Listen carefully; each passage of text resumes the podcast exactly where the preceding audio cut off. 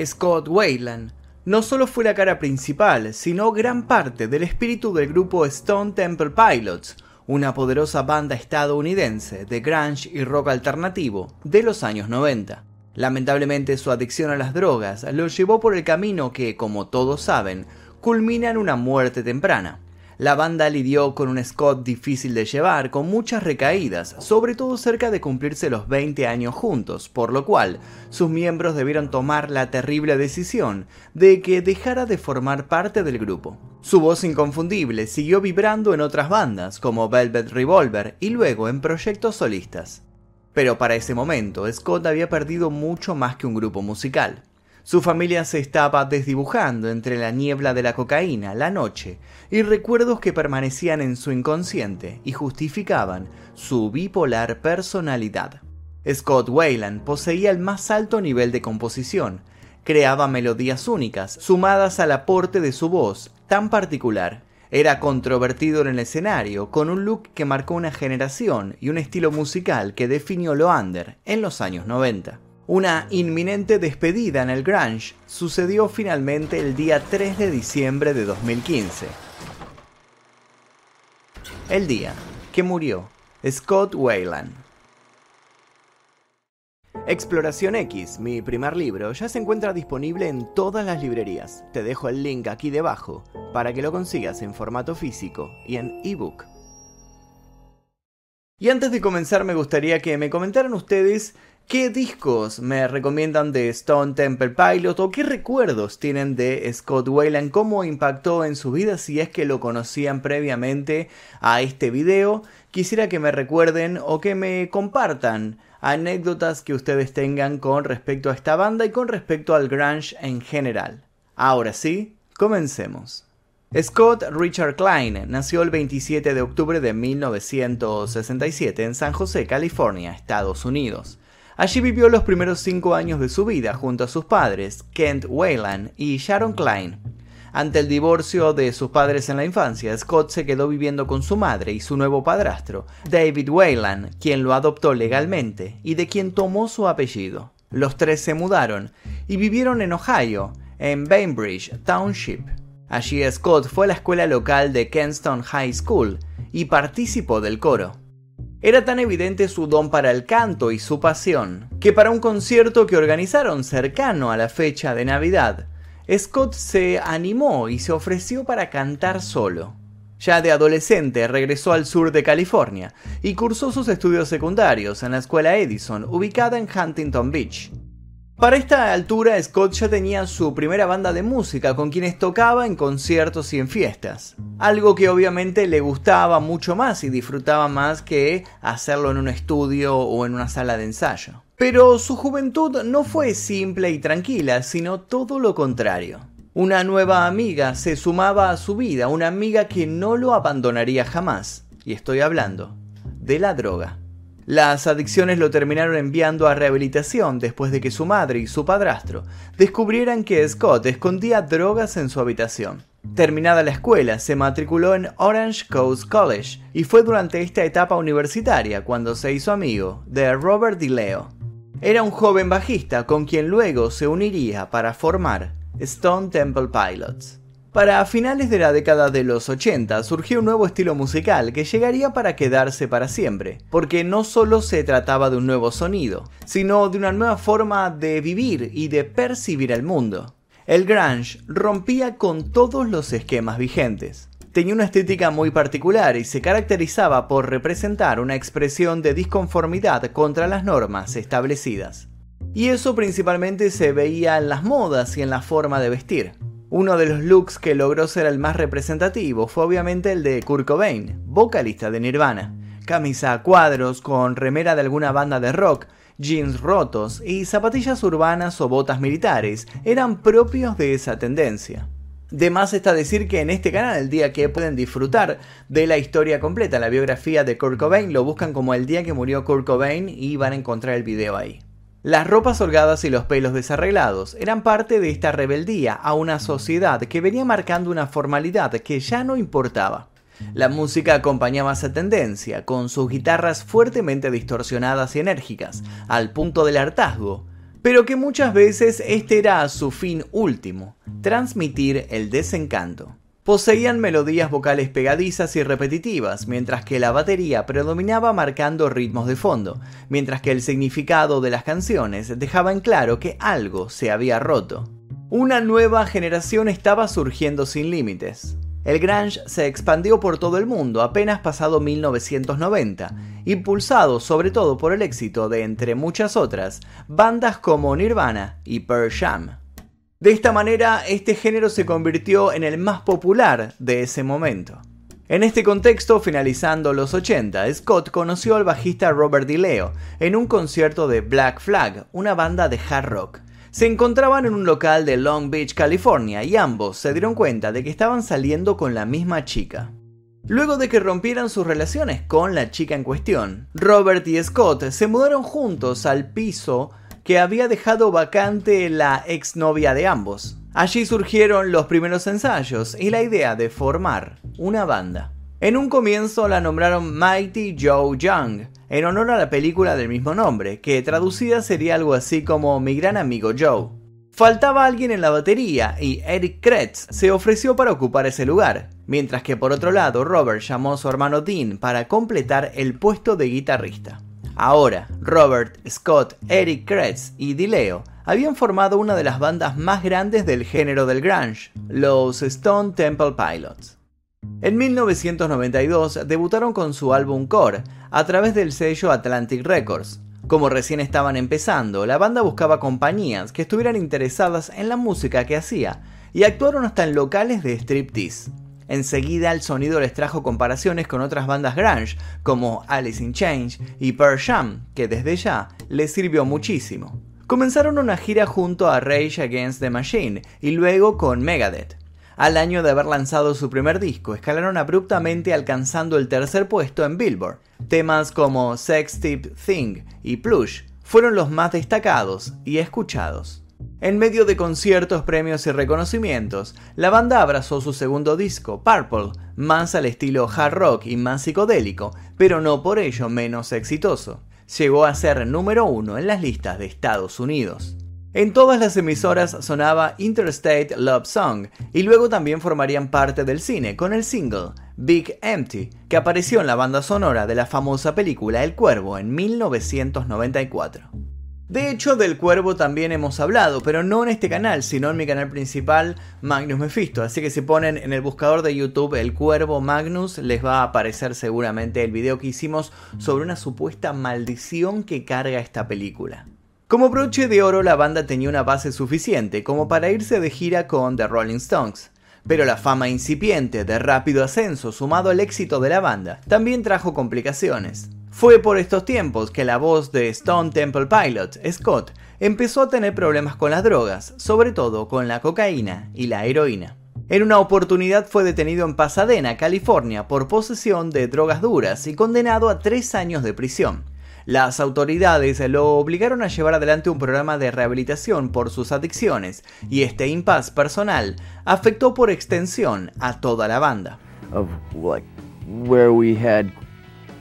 What we had grown into, what we had metamorphosized, into, like, you know, what are the En varias oportunidades tuvieron que cancelar eventos y actuaciones, como por ejemplo una gira pactada con Kiss. Stone Temple Pilot tuvo que detener su actividad por aproximadamente un año, cuando el juicio llevado a cabo en contra del vocalista de la banda fue declarado no culpable. Levantados los cargos y habiendo transcurrido cinco meses recuperándose, Scott y su banda retomaron el trabajo y comenzaron a armar su tercer disco.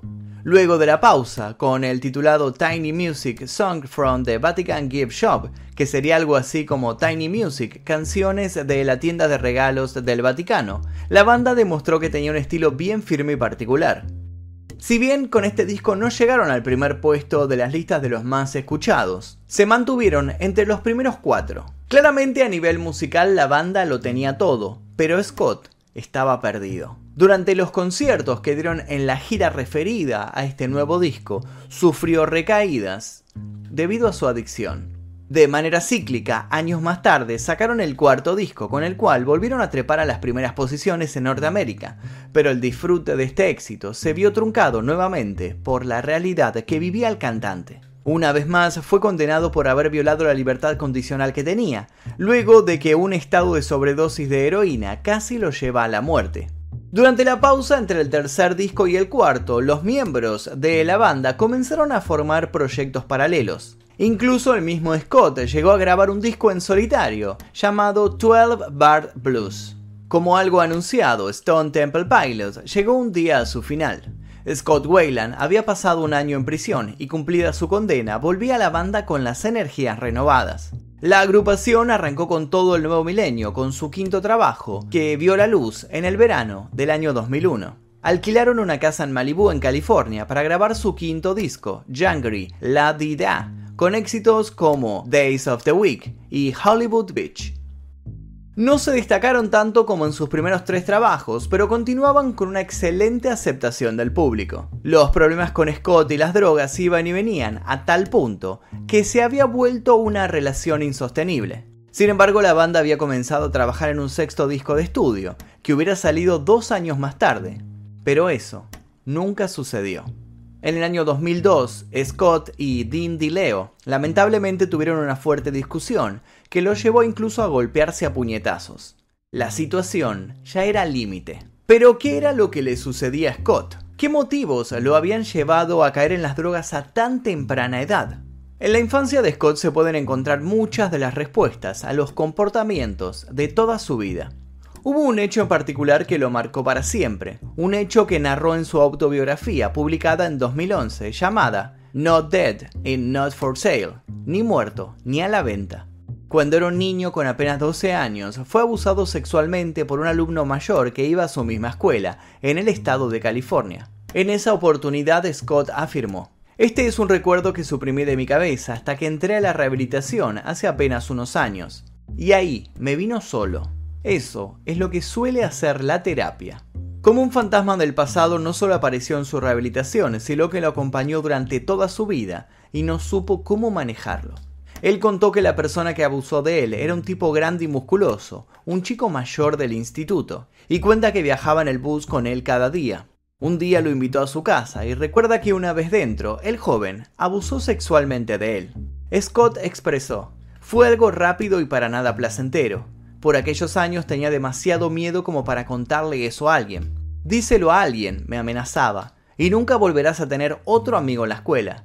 Te joderé toda tu vida. De esa manera el trauma se instalaba en Scott para siempre, en un rincón de su mente, y fue alimentado con sus adicciones sin darse cuenta. Pero el daño de este ocultamiento llegaría más tarde, para rendirle cuentas. Llegando a los finales de los 80, ya un joven adolescente e inmerso en la música, Scott conoce a Robert DiLeo y comienza el proyecto de Stone Temple Pilots. La fama y el dinero que lograron venía con un plus no gratuito de drogas duras y adicción. Scott no pudo negarse al mundo que se le rendía a sus pies como estrella de rock. Encargaba heroína en los pedidos que las bandas realizaban en sus giras. No iba a desperdiciar estos beneficios que le otorgaba por ser un músico famoso. Toda esta situación él la vivía como algo muy simple y lo confirmó en una entrevista diciendo, los opiáceos me llevaron a un lugar donde había soñado siempre ir. No puedo nombrar el lugar, pero puedo decir que me ha perturbado, un hombre libre, flotando en un espacio sin demonios ni dudas. Y en estos ambientes también siempre sucede que hay un compañero de andanzas, con el cual uno se llega a soportar hasta en los momentos más duros en los cuales la droga se apodera del cuerpo. En el caso de Scott Wayland, Courtney Love, la viuda de Kurt Cobain, se volvió su compañera ideal. Ella lo abastecía a modo de dealer y entre ellos se dijo que algo más sucedió, pero nunca llegaron a confirmar nada públicamente. Scott una vez afirmó con respecto a esta relación, nosotros nunca fuimos amantes, pero estuvimos cerca. Y en cuanto a las drogas, hasta el mismísimo David Bowie quiso ayudarlo, porque dijo que se había identificado con los demonios con los que él estaba luchando. Para el año 2003 las cosas cambiarían para Scott. Habiendo tomado distancia de Stone Temple Pilots, quedaba involucrado en un problema. Había manejado drogado y provocado un accidente de tránsito. Pero los cargos fueron finalmente levantados y por fin las buenas noticias llegaban. Slash de los Guns N' Roses y Duff McKagan, Matt Sorum de The Cult y David Kushner de Infectious Groups lo invitaron a participar en Velvet Revolver, un proyecto en el cual el perfil de Scott encajaba perfectamente. Tiempo después él reconocería que la banda no fue lo que esperaba, que había sido algo meramente comercial y que nunca le había terminado de cerrar la idea. Sin embargo, permaneció en la agrupación hasta el año 2008, cuando fue expulsado nuevamente por falta de compromiso con la música y con los fans, además de tener comportamientos impredecibles en el escenario, según declaró el mismísimo Slash. Luego de esto siguió componiendo y tocando, pero una parte de Scott estaba muriendo. La última banda con la que disfrutó sus meses finales se llamó Scott Weiland and the Wildabouts. Estaban de gira por Minnesota, tenían pensado tocar la noche del 3 de diciembre en el Medina Entertainment Center, pero eso no pudo concretarse. Scott Weiland, one of rock's most distinctive voices, has died. Ese día el cuerpo sin vida de Scott fue encontrado alrededor de las 21 horas en el autobús de la banda, dictaminando la muerte del músico a los 48 años de edad. Se estima que falleció esa misma tarde. La policía revisó el lugar en busca de respuestas y encontraron lo que buscaban. Tantos arrestos por la misma causa, esta vez se cobraron su vida. Las autoridades encontraron una pequeña porción de cocaína en donde fue hallado muerto. También confiscaron menor cantidad de la misma sustancia en el área que era ocupada por Tommy Black, guitarrista de la banda, lo que resultó en un arresto fichado como posesión de drogas en quinto grado. Dos semanas después de su muerte, el parte médico oficial determinó que Scott Wayland falleció como consecuencia de una sobredosis accidental tras mezclar drogas con alcohol lo que provocó que se potenciara su efecto tóxico. A esto se le sumaba su historial de drogadicción y patologías cardíacas y respiratorias como el asma, que obviamente contribuyeron a su muerte. Apenas pasados unos pocos días del fallecimiento del cantante, su ex mujer, Mary Forsberg, con quien estuvo casado durante siete años, escribió una carta que llamó a la reflexión sobre el tipo de muerte que había sufrido Scott. En la misma afirmó, Noah y Lucy perdieron a su padre hace años. Lo que verdaderamente perdieron el 3 de diciembre fue la esperanza. En la carta ella expresa que las drogas habían separado a Scott de su familia desde hacía mucho tiempo, y continuaba diciendo, no queremos minimizar el increíble talento de Scott, su imagen o su habilidad para encender cada escenario con su brillante electricidad, fue un paranoico que no podía recordar sus propias letras o que solo fue fotografiado con sus hijos un puñado de veces en 15 años de paternidad. Siempre quise compartir más de lo que cualquiera soportaba. Mary acompañó a Scott en sus rehabilitaciones, soportando todas las abstinencias. Estuvo inmersa por años en las múltiples enfermedades del músico que la llevaron a la depresión. Noah Wayland, el hijo del cantante, siguió sus pasos en la música y en algo más. El joven perteneciente a la banda Suspect 208 tuvo momentos similares a su padre en el mundo de la música. Noah recorrió el mismo camino que su progenitor con las drogas y lamentablemente los amigos de su banda tuvieron que tomar la decisión de echarlo del grupo. Estuvieron muy cerca acompañándolo en su recuperación, pero habían pasado dos meses en los cuales no había compuesto ni ensayado y ni siquiera se había tomado en serio el proyecto que compartían. Las explosiones de Noah intentaron ser contenidas, pero llegado un momento la banda decidió dar un paso al costado. Este era su último deseo, un deseo necesario. Scott Wayland pisó fuerte en los 90 y junto a otros grandes músicos diseminó el grunge por todo el mundo, pero lamentablemente las infancias duras, las drogas y los excesos se cobraron una vez más la vida de uno de los artistas más representativos de la música alternativa. Y hasta aquí el video del día de hoy de Scott Wayland y ahora quiero que me compartan ustedes historias, que conozcan sobre Stone Temple Pilots, si conocían la banda, si habían escuchado la banda anteriormente, cuál es su tema favorito, cuál es su disco favorito, si alguna vez los vieron en vivo, tal vez quiero que compartan sus anécdotas aquí debajo. Más allá de eso, también los invito a dejar recomendaciones para posibles futuros videos. Yo les dejo un par de videos aquí para que sigan haciendo maratón. Y sin nada más que decir, me despido. Mi nombre es Magnum Mephisto y nos veremos seguramente en el próximo video. Adiós.